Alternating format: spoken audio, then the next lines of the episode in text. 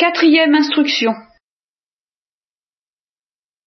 C'est très récemment que je me suis aperçu de l'extraordinaire importance de l'histoire d'Abel et de Caïn.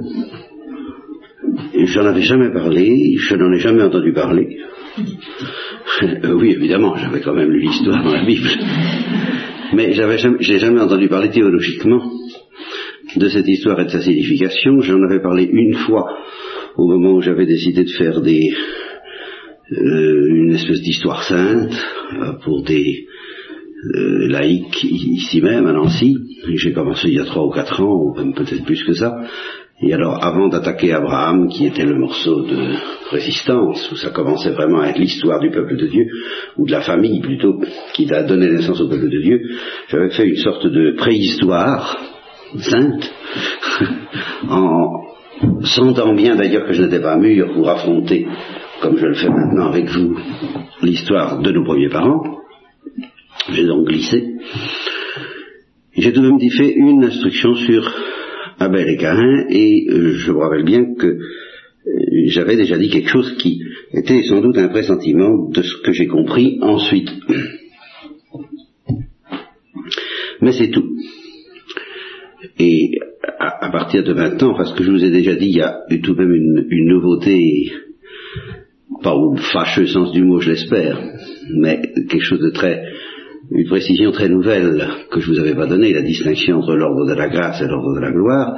Alors nous allons en voir une autre, qui est la distinction entre le châtiment mélancolique et, ou plutôt, qui est la distinction entre le péché originel et ce que j'appelle le deuxième péché et la distinction entre le châtiment mélancolique qui suit le péché originel et le châtiment infernal qui suit le deuxième péché. Euh, notez bien que quand j'en ai parlé à un père récemment, il m'a dit, mais enfin, que vraiment euh, euh, tu ne crois pas pouvoir dire que le, le, monde est tout entier dans la main du diable depuis le péché originel? Eh bien, oui et non je pense que le péché originel a ouvert la porte à tout ce que nous allons voir maintenant, mais simplement comme à une possibilité, et certainement pas comme un châtiment pur et simple, et nous allons voir pourquoi, parce que c'est beaucoup plus complexe que d'appeler ça un châtiment pur et simple. En tout cas, qu'on l'appelle châtiment ou non, c'est un événement dans lequel de nouveau est intervenue la liberté humaine. Donc, c'était pas inscrit comme une fatalité, voulu par Dieu euh, de l'ordre du châtiment à la manière des ronces et des épines ou à la manière du, du, du, rat de mort, n'est-ce pas? Euh, Là-dessus, on peut épiloguer assez longtemps, mais le mieux est d'en venir au fait. Une remarque encore avant de commencer, qui est très très considérable aussi celle-là, euh, ce que à, propos de la justice originelle comme à propos du péché originel, il est extrêmement remarquable que l'humanité, le genre humain, est considéré d'un seul bloc. C'est-à-dire que la justice originelle euh, était destinée à tout le genre humain et qu'on peut espérer, je ne dis pas que ce soit infaillible, mais enfin, on, pourrait espérer, on aurait pu espérer, j'en sais rien, nous sommes en plein conditionnel, alors allez savoir que nos premiers parents ayant été fidèles, ça aurait impliqué que l'épreuve en question était euh, relativement surmontable et que leurs enfants, élevés dans un milieu, je ne, dirais pas dans un milieu chrétien, mais élevés dans un milieu divin, élevés tout de même par des parents ayant déjà dit oui. C'est extrêmement important et élevé à l'intérieur d'un fiat déjà donné. Quand on voit la puissance euh, de l'influence d'une famille comme la famille Martin sur euh, les enfants Martin, dont pas un n'en réchappe pas, n'est-ce pas? C'est-à-dire qu'ils sont tous devenus des saints ou des saintes, semble-t-il. On peut penser que nos premiers parents, s'ils avaient été fidèles, auraient dû sur leurs enfants une influence décisive qui aurait rendu l'épreuve, à supposer qu'il y ait quand même une épreuve pour les enfants, euh, beaucoup plus facile et la révolte beaucoup plus inexcusable et par conséquent peut-être pas à ce moment-là rattrapée par une rédemption comme a été celle de nos premiers parents. voyez? Parce que le fait que nos premiers parents aient refusé la grâce, ou plutôt la gloire, tout en voulant s'en emparer, laisse entendre que moi, enfin, c'est mon impression, je ne dis pas que c'était fatal, puisque la liberté a joué. Mais enfin, l'homme étant ce qu'il est, il est probable que c'était difficile à éviter. Vous voyez? Non pas parce que l'homme est faible, mais parce que l'homme est inconscient, et heureusement qu'il est inconscient, dans une sorte de griserie orgueilleuse et inconsciente des difficultés et de la pauvreté à laquelle il faut consentir justement pour entrer dans la gloire, eh bien, euh, on a l'impression que c'est un peu tout homme qui aurait péché comme nos premiers parents. En tout cas, il est certain que nous sommes tous devenus solidaires de cette faute, euh, d'une manière très mystérieuse que j'approfondirai pas avec vous ce soir, d'autant plus que pour l'approfondir convenablement, il faut faire précisément intervenir le second péché, dont nous parlerons alors à fond. Enfin, nous sommes devenus solidaires, au moins dans la perte de la justice originelle, ça c'est sûr.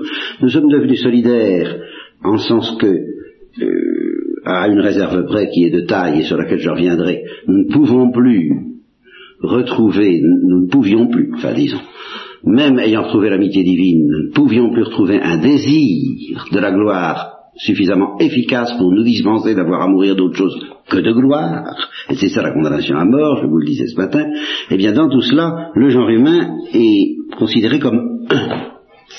C'est très important.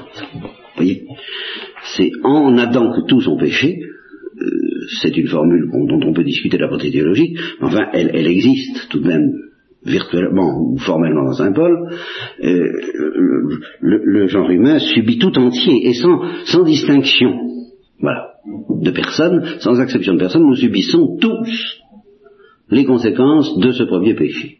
Que ce soit des conséquences de misère, pure et simple, ou que ce soit des conséquences, c'est-à-dire le châtiment. Nous sommes certainement solidaires dans le châtiment, voilà ce que je veux dire. Hein.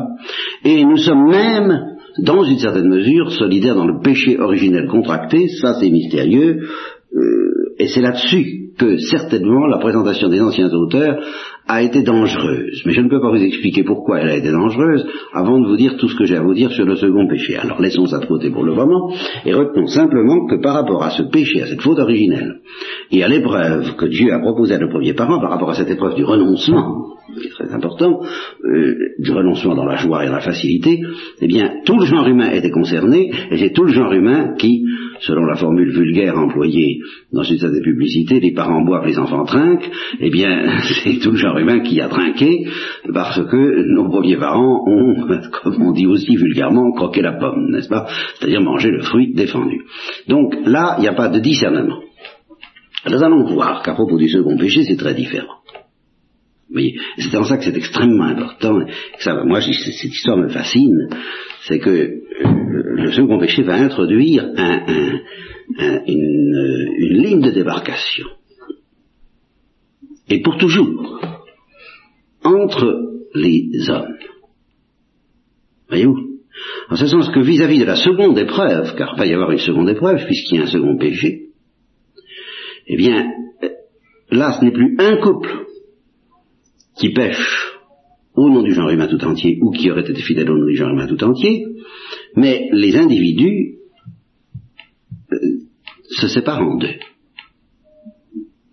et vont avoir une attitude radicalement opposé.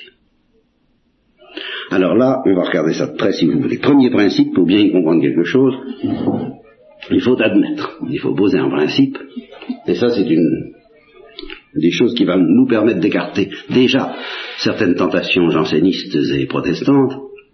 Il faut d'abord admettre que, et ça je peux vous le prouver, avec l'aide de la Bible d'une part et de quelques principes de l'autre, dès le soir de la chute, au moment même où il a proféré son châtiment et sa condamnation, Dieu a offert à nos premiers parents, dont on ne parlera plus dans l'histoire, mais enfin euh, que l'Église a toujours considéré comme sauvée, parce que d'ailleurs ça aurait été insolite que le genre humain soit finalement sauvé, et, les premiers parents pas, n'est-ce pas? Donc, on n'en parlera plus, mais on les considère comme sauvés, donc le, le, soir même de la chute, Dieu a offert la grâce désormais devenue grâce rédemptrice secrètement lié dans la pensée de Dieu au mérite du Christ, mais ça, il ne le savait pas, et nous n'en parlerons pas pour le moment. Mais c'est de nouveau la grâce trinitaire dans les conditions pénitentielles du châtiment mélancolique dont je vous ai parlé ce matin. Il a donc offert de nouveau son amitié. Et par conséquent, euh, nos premiers parents ont pu, je ne sais pas quand, ni comment, mais j'espère pour eux que assez vite ils sont rentrés en grâce. Ils, sont, ils ont retrouvé l'amitié divine dans les conditions douloureuses que, que nous avons dites. Et ils ont eu des enfants, et à ces enfants aussi, alors là je peux le prouver, a été offerte aussitôt la grâce rédemptrice. Là encore, euh, il savait peut-être qu'une faute, il savait sûrement qu'une faute avait été commise, qu'un châtiment avait été prononcé, et qu'un pardon était offert, même s'il ne savait pas que c'était lié d'avance au mérite du Christ. Ce qui me donne la certitude que cette grâce rédemptrice a été offerte à Abel et Caïn, c'est d'abord la certitude qu'elle a été offerte à Abel. Et je suis sûr que cette grâce a été offerte à Abel, tout simplement parce qu'il est dit dans la Bible que les présents d'Abel étaient agréables à Dieu. Enfin, ça me paraît d'une évidence solaire pour euh, euh, le minimum de formation chrétienne que je suppose que vous avez, n'est-ce pas? Nul ne peut plaire, à Dieu sans euh, la foi, l'espérance et la charité. C'est pas, on n'est pas en, en grâce auprès de Dieu sans être en état de grâce. Donc de grâce trinitaire que cette grâce soit secrètement rédemptrice, ça c'est nous qui le savons. Et c'est pour ça que je dis, euh, Abel a bénéficié du sang du Christ à son insu, euh, dès qu'il il, s'est trouvé en état de grâce. Et il s'est trouvé un jour en état de grâce, je ne sais pas quand, je suppose d'assez bonne heure, peut-être depuis le début, pourquoi pas, en vertu de cette grâce rédemptrice offerte aux hommes, mais qui était quand même l'occasion d'une épreuve, parce qu'il fallait en accepter les conditions douloureuses. Et parce qu'Abel acceptait les conditions douloureuses du châtiment mélancolique, eh bien, justement, c'est présent, c'est ces oblations, qui étaient l'oblation déjà plus ou moins consciente de sa mort, de la mort euh, accidentelle et douloureuse qui devait suppléer à l'insuffisance de son désir de la gloire, car il n'a pas pu retrouver, Abel, le désir de la gloire à en mourir. Il, il, ne l'a pas retrouvé. Ben, il a accepté. Voilà. Euh, plus ou moins conscient, clairement conscient des choses que je vous dis là, en tout cas, il a accepté euh, la condition humaine. Il a accepté de gagner son pain à la sueur de son front, il a accepté les ronces et les épines. Il a accepté de ne pas faire aussi facilement en raison que ses premiers parents avant la chute. Hein, c'est ce que vous savez que ça coûte, n'est-ce pas? Il a accepté que la charité fraternelle ne soit pas aussi facile qu'avant. Et ça, euh, vous savez aussi peut-être un peu ce que ça coûte. Lui, en tous les cas, il l'a su assez vite de très près. Nous allons y revenir. Et, et il a accepté tout ça. Alors, euh, acceptant la condition humaine, et offrant à Dieu sa propre condition humaine, euh, eh il était agréable à Dieu. À la fois de par la grâce rédemptrice et de par le bon usage de sa liberté face à cette grâce rédemptrice. Alors là, ça, euh, pour, tout, euh, pour tout enseignement complémentaire au sujet de cette conjoncture, conjonction de la grâce et de la liberté, je me réfugie tranquillement dans ma guérite thomiste et laissez-moi tranquille sur ces questions-là. Mais c'est très important, parce que les, protestants et les jansénistes, justement, ne vont pas, ne vont pas comprendre ça. Et vous allez voir les conséquences. Ils ne vont pas comprendre que c'est dû aussi bien à la liberté qu'à la grâce. La fidélité d'Abel à la grâce rédemptrice. La, grâce, d'accepter la grâce rédemptrice, vous voyez, qui est en même temps le bon usage de la liberté. Là, là, il y a un équilibre automiste auquel je me tiens.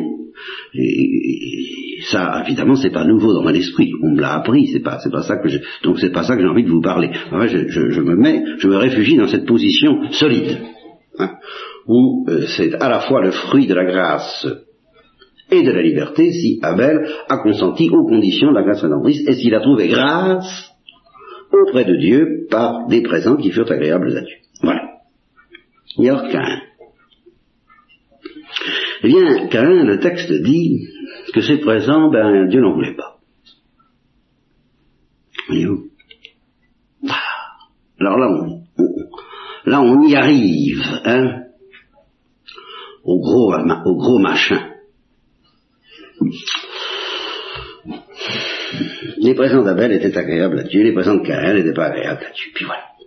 qu'un offrait. Notez-le bien. Alors il offrait les fruits de son travail à lui qui avait l'air d'être un peu plus industriel? Alors il y en a qui ont cru expliquer ça, il y en a qui croient encore expliquer ça parmi les exégètes par le fait que justement Dieu préférait l'agriculture et l'élevage à l'industrie. N'est-ce pas?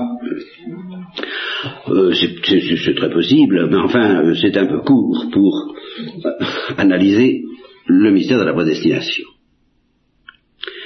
Si vous lisez le texte sans précaution, comme l'ont fait justement les protestants, les malheureux, parce qu'ils ont buté en bonne partie sur mystère de la prédestination, les protestants, c'est là qu'ils ont capoté. Et qu'un lui-même a capoté sur le mystère de la prédestination. Je dirais presque qu'il a capoté à la manière des protestants. Et je serais même tenté plutôt de dire que c'est les protestants qui ont capoté à la matière de Caïn, ce qui est un peu plus chronologiquement raisonnable. Et ça consiste à dire ceci, c'est pas juste. C'est arbitraire. Enfin quoi? Il, faudrait que j'avais pensé vous, vous amener ça. Ça ne fait rien. Je, je, vais peut-être y penser d'ici la fin de la retraite. Ça vaut la peine, euh, bien que ce soit assez désagréable comme littérature et sinistre, euh, lire les, poésies de Baudelaire, la poésie de Baudelaire sur Abel et Cain, n'est-ce pas, race d'Abel, tu peux y aller, toi, tu es bien, tu bénis race de Cain, mon, euh, peine et meurt misérablement, enfin des choses comme ça. c'est très très fortement vu par un catholique, car Baudelaire était très catholique de, de mentalité, mais alors dans un climat de prédestination écrasante, n'est-ce pas? Toi, Cain, tu peux toujours t'aligner, tu peux faire tout ce que tu voudras, tu peux faire tous les présents que tu voudras, euh, on veut pas de toi, on, veut pas de toi. Tu n'es pas prédestiné. Ah, belle, tu peux y aller, tu peux faire ce que tu voudras, tu, tu, es bien fait, tu, es bien en cours, tu, tu as l'oreille du souverain. Tu peux, tu peux y aller. Tes présents sont, sont acceptés. Voyez-vous, je trouve saisissant que ce problème qui torture tellement, disons au moins les chrétiens, et qui torturerait certainement les hindous et d'autres si justement ils ne prenaient pas bien soin d'éviter toute apparence d'une doctrine de ce genre, s'ils la repoussaient avec énergie, précisément parce qu'ils euh, risqueraient de capoter de la même façon. Euh, c'est extrêmement difficile. Et, et, en même temps, c'est névralgique. C'est presque ça déjà la deuxième épreuve. Je dirais presque que la deuxième épreuve consiste presque à surmonter l'apparence d'une injustice. Presque. Alors, dans une théologie calviniste, ou d'inspiration calviniste, ou jansénisante, eh bien, effectivement, c'est comme ça. Et puis, c'est comme ça parce que c'est comme ça. Parce qu'il plaît à Dieu que les présents d'Abel soient agréables à Dieu et que les présents de Caïn ne lui soient pas Et puis il n'y a rien à faire. C'est toute la mentalité protestante et janséniste euh, dans ce qu'elle a de plus écrasant et de plus dangereux et de plus diabolique. Je le dis tout de suite. Euh, qui se fait jour. Or, il est très remarquable, si vous lisez le texte de la Bible, que c'est exactement ça dont Caïn se plaint. Caïn était irrité, dit le texte. Vous irez revoir parce que je, je, je on va pas, on va pas encore perdre du temps à vous demander d'aller chercher le texte que je vous rappelle de mémoire et à peu près, en gros, mais je vous il était irrité, il avait le visage abattu parce que euh, c'est présent, Dieu ne voulait pas. Alors qu'il voyait bien que ceux d'Abel, Dieu les acceptait. Alors il n'était pas content et il contestait. Vous comprenez? Et apparemment, ben, il y a de quoi. Et alors justement, c'est là où le démon des jansénistes et des protestants, et des calvinistes en particulier, euh, mais un peu des luthériens aussi, va jusqu'à dire, eh bien oui, contester, c'est bien normal, mais euh, il contestait euh, sans espoir parce que c'est comme ça. Pardon. Offrait ce qu'il y avait de vilain dans son troupeau et dans ses dents. Oui, c'est évidemment une explication. Nous allons y venir tout à l'heure, si vous voulez. Euh, là, vous, vous, vous, allez trop vite pour moi. vous me coupez l'herbe sous le pied.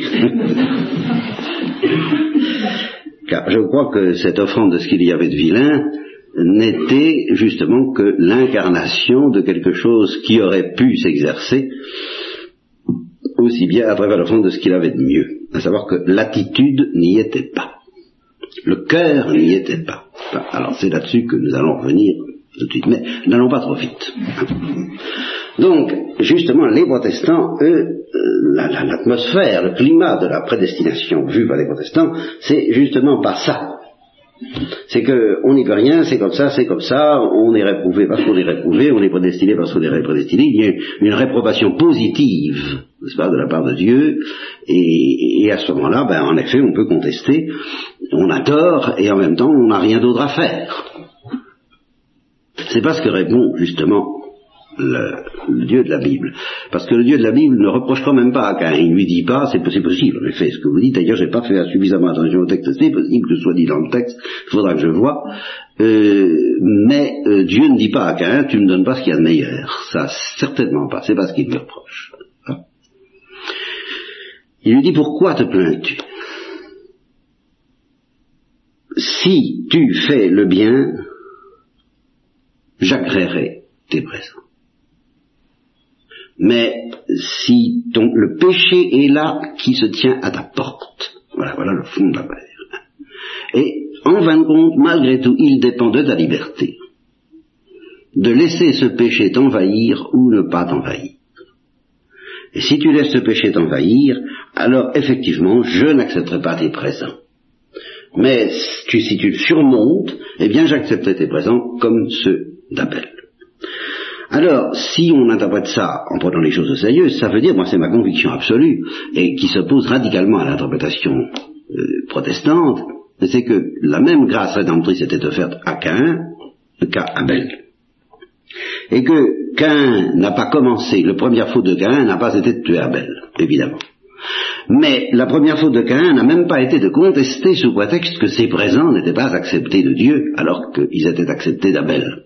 La première faute de Cain a été d'offrir les présents avec un cœur qui n'était pas droit. Alors que ça soit traduit par un choix plutôt euh, sélectionné et c'est normal, effectivement, c'était pas fait de bon cœur. Alors quand on n'offre pas de bon cœur, on n'offre pas forcément ce qu'on a de meilleur. Alors que Abel peut-être, j'irai voir le texte encore une fois, euh, Abel peut-être parce qu'il le faisait de bon cœur, choisissait ce qu'il avait de meilleur pour Dieu, c'est possible. Mais ce n'est que l'incarnation d'une question d'attitude. C'est pas la, la, fameuse parole de Saint Paul, il arrête datorem Deus, Dieu aime celui qui donne de bon cœur. Ou la façon de donner vaut mieux que ce qu'on donne, c'est vraiment le cas de dire, et c'est là tout à fait le, fond de l'affaire. Qu'un aurait pu offrir les meilleures pièces de son troupeau pour se faire bien voir et avec déjà un esprit contestataire prêt à se à, démarrer s'il n'avait observé que ça n'avait pas un effet euh, satisfaisant à son gré sur le cœur de Dieu, eh bien, ça aurait été pas offrir de bon cœur. Oui, offrir de bon cœur, c'est offrir gratuitement, c'est offrir pour rien, c'est offrir avec le sourire, c'est accepter la situation pénitentielle dans laquelle ils étaient plongés. Et au fond, peut-être que quelqu'un a commencé déjà à dire le premier, le péché originel, c'est pas juste.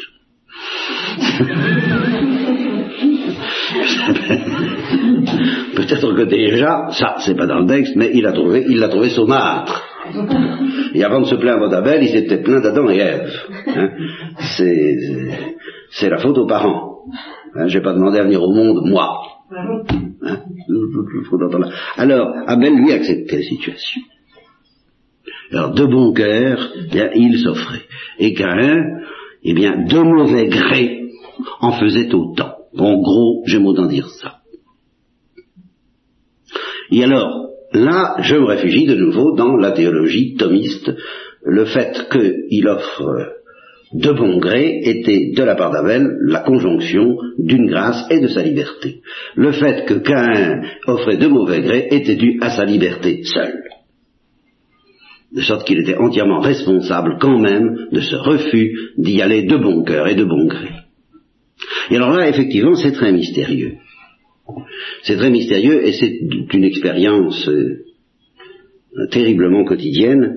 Si vous voulez trouver un équivalent de cette situation d'Abel et de Cain dans la Bible elle-même, il y en a un, parmi d'autres sans doute, Il y a, naturellement euh, Jacob et Esaü, qui, est vu par Chrétien de Montfort comme la figure des prédestinés et des réprouvés, mais j'en suis pas du tout aux prédestinés et aux réprouvés, justement.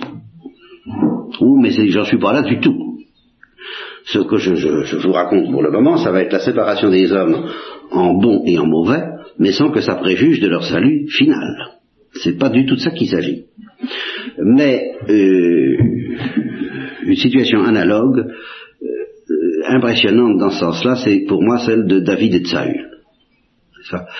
Euh, parce que l'un et l'autre ont la foi, l'un et l'autre veulent faire de grandes choses, pour l'un et l'autre ont le sens de la royauté d'Israël, euh, l'un et l'autre sont très généreux à certains égards, mais il y a, y, a, y, a, y a, quelque chose dans Saül qui va pas, quoi, voilà. Il y a quelque chose qui... Et les mêmes actes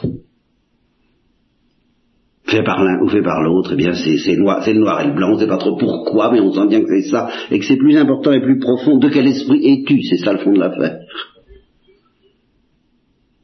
Alors cette séparation des hommes en, en, bon et mauvais, et étant admis, oh oui bien sûr, que la frontière passe par le milieu de nos cœurs, comme dit saint Augustin, les deux cités. Oui, c'est là que ça commence, ces deux cités, c'est avec Abel et Cain. Tandis qu'au niveau de nos premiers parents, il n'y a pas de cité, il y a le genre humain.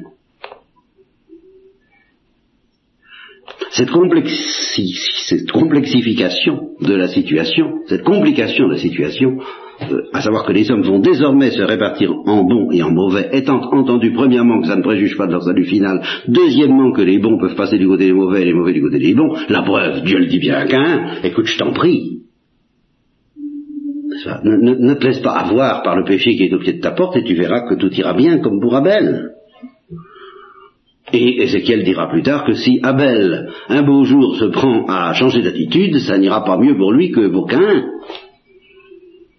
c'est, la frontière n'est pas. Nous, sommes en péril tant que nous sommes justement pas confirmés en grâce, tant que nous n'avons pas franchi la dernière épreuve, eh bien toujours de passer du mauvais côté après avoir choisi le bon, et nous avons l'espoir de passer du bon côté après avoir choisi le mauvais, tant également que nous n'avons pas affronté la dernière épreuve. Bon, mais c'est réservé en fait, eh bien les gens, les, les hommes se distingueront désormais et toujours en bon et en mauvais. Encore une fois, ça ne préjuge pas du salut éternel, précisément parce qu'ils peuvent changer sur la terre, mais cette distinction est absolue et en, son sens, en un sens chimiquement pur. Alors ça c'est capital pour la suite, parce que la suite nous réserve d'étranges surprises, comme vous allez voir. Donc Cain commet une cascade de trois péchés. Le premier qui est le plus secret, le plus subtil, le plus insaisissable, il n'y va pas de bon cœur. C'est tout. il euh, il n'est pas bien disposé. Voilà, son cœur n'est pas bien disposé à l'égard de Dieu et à l'égard des hommes, tandis que le cœur d'Abel est bien disposé. Il a, bon esprit. Abel, tandis que Cain a mauvais esprit. C'est complètement invisible, c'est antérieur même justement au choix des, des, produits offerts. Ça, si vous voulez, ça fera un quatrième péché, moi je veux bien, hein, à mettre sur le compte de Cain, si, si c'est dans le texte. Parce que vous me surprenez un peu, j'avoue que là, je n'ai pas fait attention suffisamment au texte. C'est dans, dans le texte? Alors écoutez, on verra, hein, puisqu'il y a, il y a division entre deux, entre deux camps, n'est-ce pas? En tout cas, ce qui me paraît certain, c'est que ce qui compte, c'est l'attitude intérieure et que cette attitude n'était pas bonne. Tu n'es pas bien disposé. Voilà ce que Dieu lui dit. Ça, c'est le premier péché. Le second, eh bien, c'est la révolte, ou la contestation, ou l'irritation, de dire c'est pas juste, n'est-ce pas? Et alors là, Dieu lui donne des explications. Il lui dit, mais pourquoi es-tu irrité et as-tu le visage accablé? Tu, tu, trouves que c'est que je ne suis pas juste. Euh, Israël, tu dis que mes voix n'est pas droite, mais c'est ta voix qui n'est pas droite, Israël, n'est-ce pas? C'est déjà un peu ça, n'est-ce pas? Tu, tu, trouves que je ne suis pas juste, mais c'est toi qui n'es pas juste, c'est toi qui n'y vas pas de bon cœur. Le péché est là à ta porte. Le péché, c'est-à-dire le, le, ce qui te menace en vertu de la nouvelle épreuve dont tu dois triompher comme Abel. Je vous ai mis dans la, vous, êtes dans la mouise, évidemment. Vous vous, êtes mis dans un, tous, vos, vos parents vous y ont mis, d'accord. Bon, ça, ça, n'est plus comme avant. Eh bien, euh, faites contre mauvaise fortune bon cœur, parce que je vous aime quand même et que je vous offre quand même mon amitié, et résistez à la tentation qui se tient à votre porte. de vous révolter précisément, de ne pas accepter le châtiment mélancolique, renoncer à la situation antérieure qui était celle de vos premiers parents et entrer dans les larmes, dans la logique du renoncement, comme vos parents y étaient invités à, y entrer dans la joie. Et c'est là où je vous répète ce que je vous ai dit depuis le début, qu'est-ce qui est le plus difficile d'entrer dans, la logique, dans la spiritualité, dans la perfection du renoncement Qu'est-ce qui est le plus facile? D'y entrer dans la joie ou d'y entrer dans les larmes? Ben vous savez, je ne sais pas trop. Euh, ce que je sais, c'est que le premier homme à y être entré, y est entré dans les larmes, c'est Abel. Le fait est là. Nos premiers parents, invités à y entrer dans la joie, ils ont capoté et il semble que toute l'humanité aurait, tout le genre humain aurait fait autant. Il semble bien que c'est pas très normal, la psychologie humaine étant ce qu'elle est, même innocente, d'entrer dans, dans, les sommets du renoncement dans la joie. Il semble bien. N'est-ce pas? Euh, Attendons-nous, une fois que les premiers surmontés, c'est autre chose, vous pourrez retrouver la joie, mais euh, affronter cette épreuve en étant dans la joie, ben, il faut croire que c'est dangereux, Abel devait l'affronter en étant dans les larmes, eh bien, il a, il il l'a a accepté, il a résisté au péché qui se tenait à sa porte, c'est-à-dire au démon qui s'apprêtait à lui faire commettre un péché bien plus grave alors que nos premiers parents. Et ceci avant même le meurtre d'Abel, Cain a commis un péché bien plus grave que nos premiers parents, car Cain a péché, et Abel aurait péché s'il avait agi autrement, contre la grâce rédemptrice prenez-y bien garde, contre la grâce de réconciliation qui était offerte à nos premiers parents et à leurs enfants. Vous avez péché, je vous offre de nouveau mon amour que vous avez perdu et que normalement je pourrais vous abandonner tous, enfants du genre humain, je ne vous abandonne pas, je vous offre de nouveau dans les larmes mon amitié, eh bien, euh, se crisper un peu contre ça, euh, euh, ne pas voir ça d'un bon oeil, c'est pécher contre la grâce rédemptrice. C'est pécher contre le, retour d'amitié que, Dieu offre de nouveau. C'est donc une faute à ce point de vue-là beaucoup plus grave. Et nous allons le voir très vite. Très vite. Ce n'est pas encore une faute définitive. Mais c'est une faute plus grave, le second péché, et plus grave que le premier. Parce qu'elle entraîne une révolte alors, elle, alors que le premier n'est pas un péché de révolte. Voyez-vous?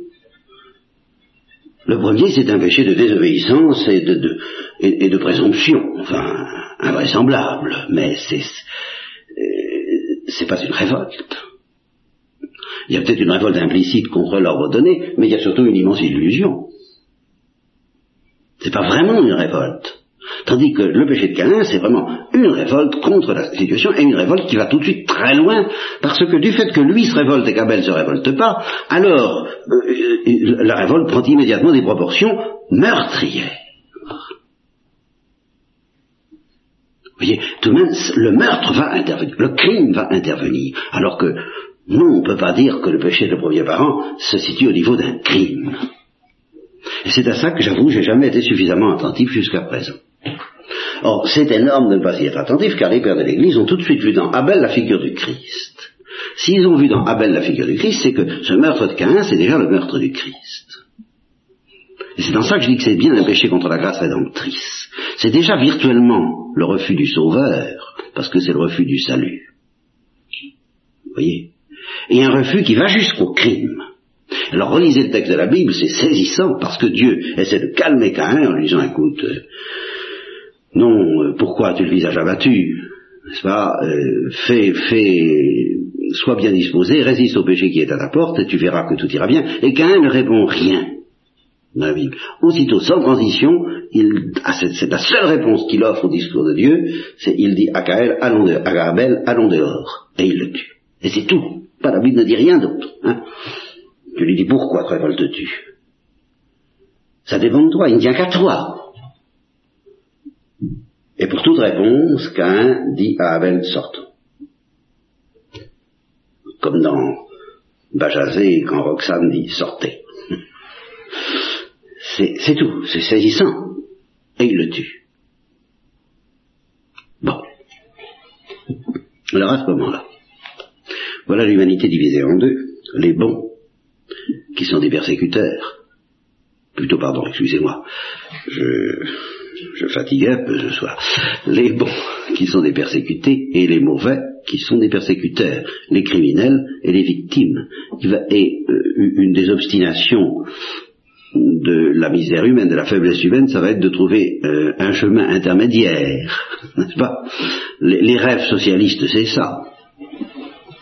Un chemin intermédiaire, on, ne veut pas être persécuteur, mais on ne veut pas non plus être persécuté, voyez-vous On ne veut pas être bourreau ou tyran, mais on ne veut pas non plus être victime. Et on veut une humanité où il n'y ait plus ni de bourreau, ni de victime. Alors que la loi est partie, c'est parti, et, et ça ne finira plus jamais. Il va falloir choisir le camp et dire mais moi je ne veux pas jouer à ce jeu-là, c'est sortir de la question, comme je vous l'avais dit, à propos de à quelle sauce voulez-vous être mangé Eh bien, dans quel camp voulez-vous être, n'est-ce pas? Il y a les blancs et les noirs, c'est une immense partie de rugby, hein, du côté des persécuteurs ou des persécutés, des tueurs ou des tués. Mais je ne voudrais pas du tout faire partie de ce jeu. Ben, vous sortez de la question. La condition humaine désormais, ça va être ce combat qui est un châtiment, oui, mais une bénédiction secrète, combien plus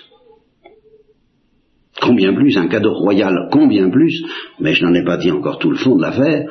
Ce combat entre euh, les tueurs et les tués.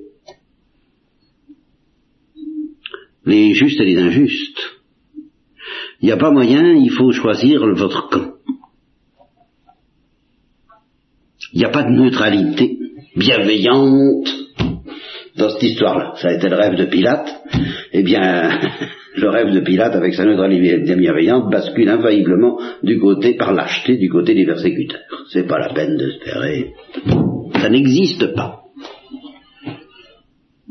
Alors, euh, ceci dit, relisez encore ce texte, qu'un ayant péché, étant devenu homicide, de par le diable depuis le commencement, eh bien c'est bien ça, il est homicide depuis le commencement, qu'un ayant péché, qu'est-ce qui va lui arriver?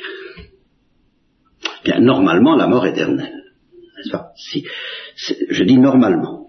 cette fois, il devrait avoir le sort des anges. C'est la révolte, donc c'est la révolte des anges. Il y a eu une première grâce, bon, il y a eu une première faute, une première grâce, la grâce originelle, une première faute, la faute originelle, un châtiment et une deuxième grâce, la grâce rédemptrice, un refus de cette grâce rédemptrice allant jusqu'à la révolte et jusqu'au meurtre, c'est fini, c'est la mort éternelle. Eh bien non, pas encore. Et non seulement pas encore, et alors c'est là où moi j'avoue que je commence à perdre les pédales avec vous, parce que euh, je suis tenté de dire constamment à Dieu comme Job à quel jeu joues-tu? Tout commence à devenir enfin intéressant pour Dieu. C'est quelque chose. Cain va subir un deuxième châtiment, qui lui va plus être mélancolique du tout. qui va être proprement infernal, mais pas définitif encore. En quoi consiste ce châtiment? Eh bien en ceci c'est désormais la mort. Vous voyez les trois étages. Premier étage, on, est préservé de toute mort naturelle et de tout accident, et par conséquent la porte est ouverte à la mort de pure gloire. Deuxième étage, on dégringole d'un étage, si vous voulez. On perd la possibilité de mourir de gloire, on perd la force de mourir de gloire, et alors il faut bien que la porte soit ouverte à une mort naturelle, châtiment mélancolique. Troisième étage, c'est encore pire, cette mort naturelle va devenir le canal par où le démon va avoir le pouvoir de faire sentir déjà quelque chose du malheur éternel, des horreurs de l'enfer à ceux qui vont mourir ainsi. Ça ne va plus être la mort purement et simplement naturelle, ça va être une mort euh, signe sensible de la mort éternelle et de l'enfer. Ça va être une mort désespérante angoissant. Ça va être vraiment les horreurs de la mort. Voilà ce, à quoi, en effet, Dieu condamne Cain. C'est déjà le juif errant. Tu vas, tu vas parcourir dans un certain désespoir la face de la terre, tu vas être poursuivi par le sentiment d'être châtié, par le sentiment d'être... Et ce sentiment d'être châtié, c'est le démon qui va en être l'instrument, c'est pas Dieu. Pas l'histoire de l'œil était dans la tombe et regardait qu'un, euh, c'est l'œil de sa conscience, mais, halluciné, persécuté, dupé par le démon qui cherche à le mettre dans le désespoir, mais c'est pas encore fait. C'est une mort désespérante, c'est pas forcément une mort désespérée. Car, et c'est ça la première partie du secret, il y en a une deuxième qui est encore plus extraordinaire. La première partie du secret, c'est que ce châtiment, cette aggravation du poids de la mort, qui cesse d'être un phénomène naturel, pour être encore plus loin, bien entendu, de la mort de gloire qui était prévue initialement, pour devenir une espèce de phénomène maléfique, eh bien cette aggravation est une secrète miséricorde offerte à Cain, encore une dernière, alors là cette fois dernière chance, car Dieu espère qu'en lui faisant sentir le vent de l'enfer, qu'en permettant à l'enfer de, souffler quelque chose de son horreur dans le cœur de Caïn, alors qu'il est ici-bas, eh bien Caïn va tout de même se repentir. Car je veux pas la mort du pécheur mais qu'il se convertisse et qu'il vive. Car si Dieu avait purement et simplement l'intention d'abandonner Caïn au châtiment éternel, il ne perdrait pas son temps à lui faire goûter un avant-goût du châtiment éternel, euh, ce serait, serait l'enfer immédiatement. Si donc Dieu donne, condamne Caïn à subir un avant-goût de l'enfer, avant sa mort, c'est qu'il espère que cet avant-goût de l'enfer va le faire rentrer en lui-même et va permettre une fois de plus à la grâce rédemptrice issu d'ailleurs toujours du Christ, mais nous y reviendrons, mais à la miséricorde de Dieu, disons, qui ne se décourage pas comme ça, eh bien, de convertir le cœur de Caïn sous le poids de son péché, et c'est ce que l'histoire, ce que le texte laisse tout de même un peu espérer. Je ne dis pas c'est ce qu'il laisse entendre, mais c'est ce qu'il laisse tout de même espérer. Car il y a quelque chose dans le texte, il dit, Caïn dit, mais c'est trop lourd pour moi, ma peine est trop lourde à porter. Alors, cette fois, il ne, il, ne conteste plus. Il, dit, bah d'accord, c'est terrible ce que j'ai fait, je comprends, mais c'est trop lourd, c'est trop lourd, je ne veux pas. Et alors, Dieu atténue tout de même un peu, il dit, ben on ne mettra pas la main sur toi celui qui mettra la main sur Caïn. Donc il semble qu'il y ait comme une sorte de bénédiction qui demeure encore, de protection qui demeure encore. Il est livré au démon, mais pas tout à fait. De façon à ce qu'il ait ce que les premiers chrétiens, et ce que l'Église a longtemps appelé le tempus penitentiae, qu'il lui, soit laissé le temps de, se repentir, encore. Bon, mais ça c'était que la première moitié du secret. Donc désormais, pour, pour les Caïns, pour les quins, pour tous les quins de la terre, car il va y en avoir une flopée, évidemment. Et là, la mort ne va plus être un phénomène simplement naturel, mais quelque chose d'un peu infernal. Et là, euh, qu'il s'agisse de mort violente, car celui qui vaincra par l'épée euh, mourra par l'épée, c'est ce qui tremble très bien, justement, il sent très bien que c'est ce qui risque de lui arriver. la logique du meurtre risque de se retourner contre lui, et il pressent ce que ça veut dire. Mourir de meurtre, c'est pas mourir de mort naturelle, c'est pas mourir d'un accident dont on est préservé, c'est mourir d'une intention maléfique plus forte que la nous et qui nous pousse au désespoir. C'est quand même un peu ça que sent Caïn, c'est qu'il est prisonnier de quelque chose, de son propre meurtre. En somme, c'est sa propre conscience. Et il existe dans la littérature chrétienne alors un auteur euh, dont je vous parlais hier qui, a admirablement compris, compris cela, que Caïn a tué son âme et qu'il a admirablement exprimé, c'est Dostoïevski quand il montre comment euh, Raskolnikov, le meurtrier de Crime et Châtiment, s'aperçoit soi. Lui aussi commet un crime métaphysique, et au fond Cain commet un crime métaphysique. C'est pas quel motif il avait de tuer Abel? C'est pas un crime crapuleux. C'est pas pour lui voler son argent. Ça n'est même pas sous un motif passionnel de jalousie purement humaine. C'est une jalousie spirituelle. Vous vous rendez compte?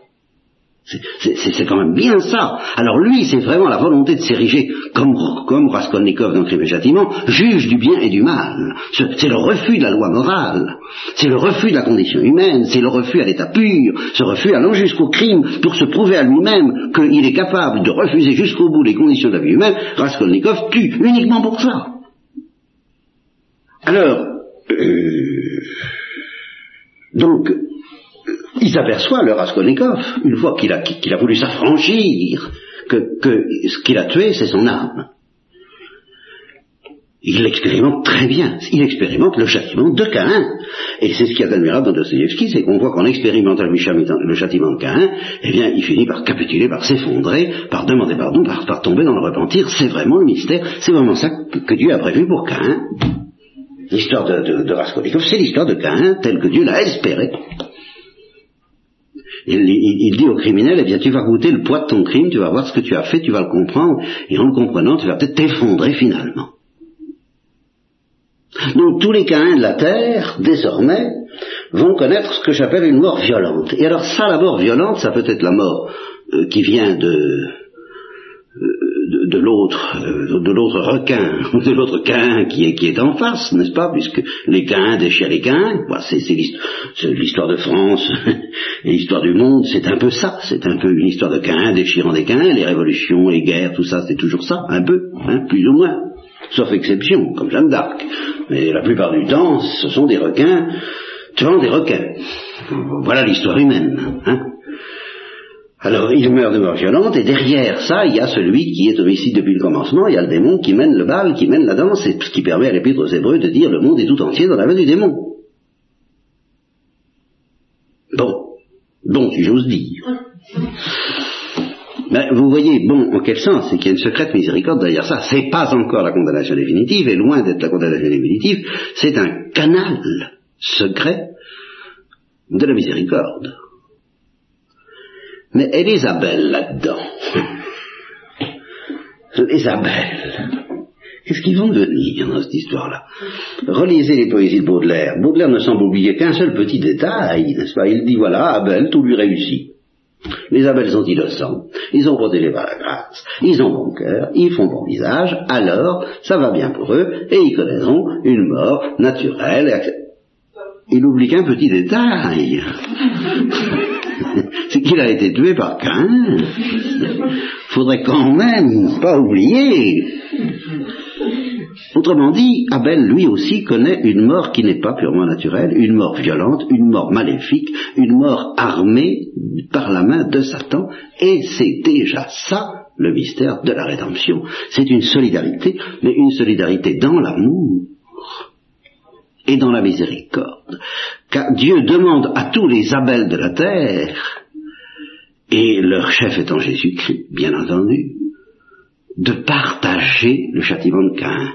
Mais vous voyez que c'est tout autre chose, et c'est pour ça que je vous ai dit que euh, je ne pouvais pas m'expliquer complètement sur le châtiment du péché originel avant d'avoir vu le second péché.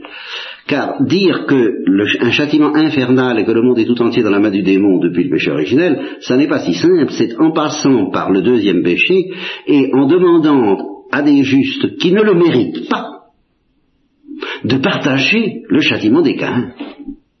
Et alors, en ce sens-là, oui, étant donné que Dieu a établi une fois pour toutes que tous les Caïns périraient de mort violente, et que tous les Abels partageraient ce sort par solidarité d'amour qui préfigure la solidarité rédemptrice, alors en, mettant toutes ces nuances, oui, nous sommes condamnés tous à mourir de mort, et d'une mort qui n'est pas purement naturelle, qui est secrètement orchestrée par le démon, même, alors là, il faut que j'y vienne aussi, même si on meurt dans son lit. Car la vieillesse et la maladie, qui sont des phénomènes naturels, si on veut, des accidents, la vieillesse, la maladie, les accidents, ces trois grandes choses-là, je ne parle pas des meurtres parce que c'est trop éloquent, mais la vieillesse, la maladie, les accidents, sont des phénomènes, des accidents naturels, oui, mais ce sont des accidents, et orchestrés en fait désormais par le démon pour le châtiment des Caïns, partagés par les Abels. De sorte que toute mort depuis cette histoire-là, est sous un certain angle un meurtre. Et on sent bien quelquefois dans la maladie.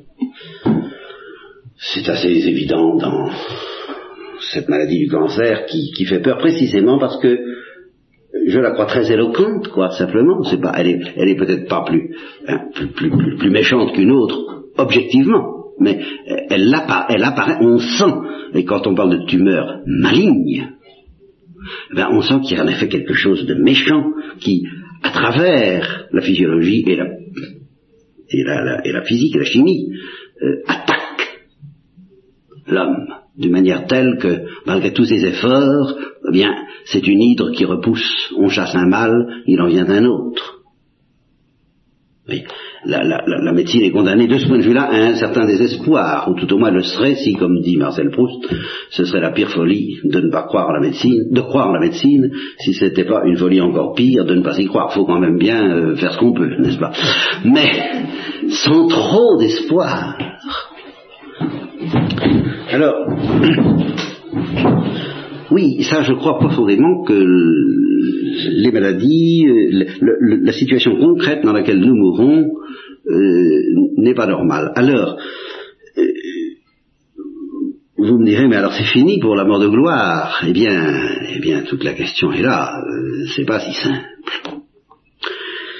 Cependant, enfin je vous le dis tout de suite en ce qui concerne les chrétiens, justement, depuis le Sauveur, parce que c'est très clair dans le cas de Jésus-Christ, c'est que lui, il est mort à la fois de gloire et de mort.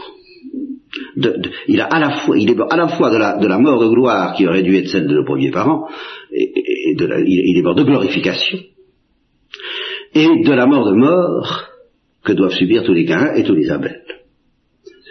Et à sa suite, les chrétiens meurent, leur, mort est un mélange euh, très mystérieux que nous analyserons tout à loisir entre deux morts, entre deux aiguillons l'aiguillon de la gloire et l'aiguillon de la mort. Mais avant Jésus-Christ, alors là, là je suis assez formel. Avant Jésus-Christ, ou en dehors de Jésus-Christ, la grâce rédemptrice est offerte aux hommes. Elle est offerte à Abel, par exemple. Hein. Mais euh, Abel a imité la mort du Christ. Parce que, tout en étant dans l'amitié divine, il a subi une mort qu'il ne méritait pas et qui était secrètement armée par le démon, donc une mort pas purement naturel. Il a reçu cela, il a subi ce sort dans l'amour, dans l'ordre de la grâce, et il a ainsi mérité d'entrer après sa mort et de par Jésus-Christ dans l'ordre de la gloire, mais il n'est pas entré dès ici-bas. Il n'a pas retrouvé dès ici-bas l'ordre de la gloire. D'ailleurs que nos parents n'ont pas connu non plus, puisque justement ils ont, capoté sur l'offrande qui leur en a été faite. Ils n'ont pas su entrer dans l'ordre de la gloire, parce qu'ils n'ont pas su aller jusqu'au bout du renoncement. Abel est allé jusqu'au bout du renoncement. Voyez-vous, il est allé jusqu'à la perfection de l'ordre de la grâce. Et beaucoup d'hommes, après lui, pourront aller jusqu'à la perfection de l'ordre de la grâce, et les juifs en particulier, sur lesquels nous reviendrons, mais aussi les hindous et beaucoup d'autres, n'est-ce pas?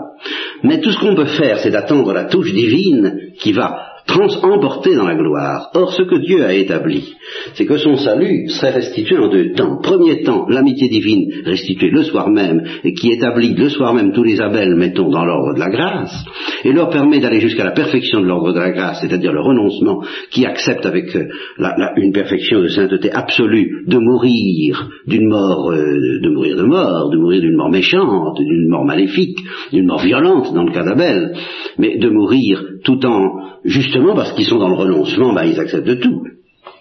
Soutenus donc par la grâce, et une grâce très forte, une grâce très puissante.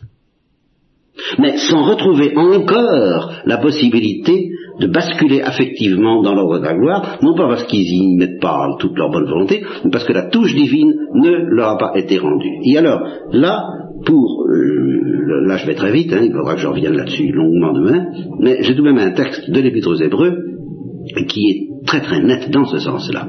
Quand c'est dans le chapitre 11 de l'Épître aux Hébreux, quand il évoque tous les saints martyrs qui par la foi ont, fait des miracles, ont ressuscité des morts, et alors ont supporté toutes sortes de tourments parce qu'ils étaient soutenus par l'Esprit Saint jusqu'au degré suprême de la sainteté à laquelle on peut parvenir dans l'ordre de la grâce. Hein. Euh, relisez ce, chapitre 11 qu'on peut appeler une hymne à la foi comme il y a une hymne à la charité, c'est magnifique.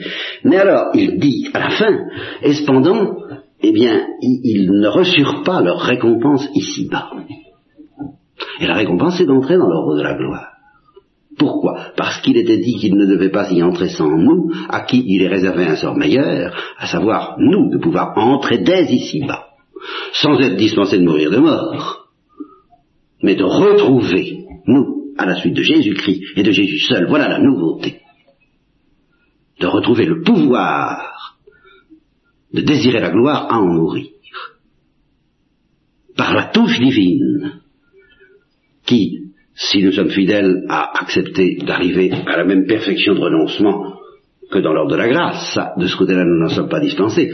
Mais par Jésus-Christ, nous, chrétiens, un sort meilleur nous est offert, à savoir de pouvoir atteindre dès ici-bas, de nouveau, cette mort de gloire qui était offerte à nos premiers parents, qui n'a plus jamais été offerte aux hommes avant Jésus-Christ, et qui ne sera jamais offerte aux hommes que par Jésus-Christ. Alors voilà ce que c'est qu'un chrétien. C'est quelqu'un qui, sans être dispensé de mourir de mort et de mort violente, bien sûr, est invité en même temps à mourir de gloire selon un équilibre où, comme je vous l'ai peut-être déjà dit, en tous les cas comme je vous le dirai, la mort de gloire engloutit, dévore et détruit la mort de mort.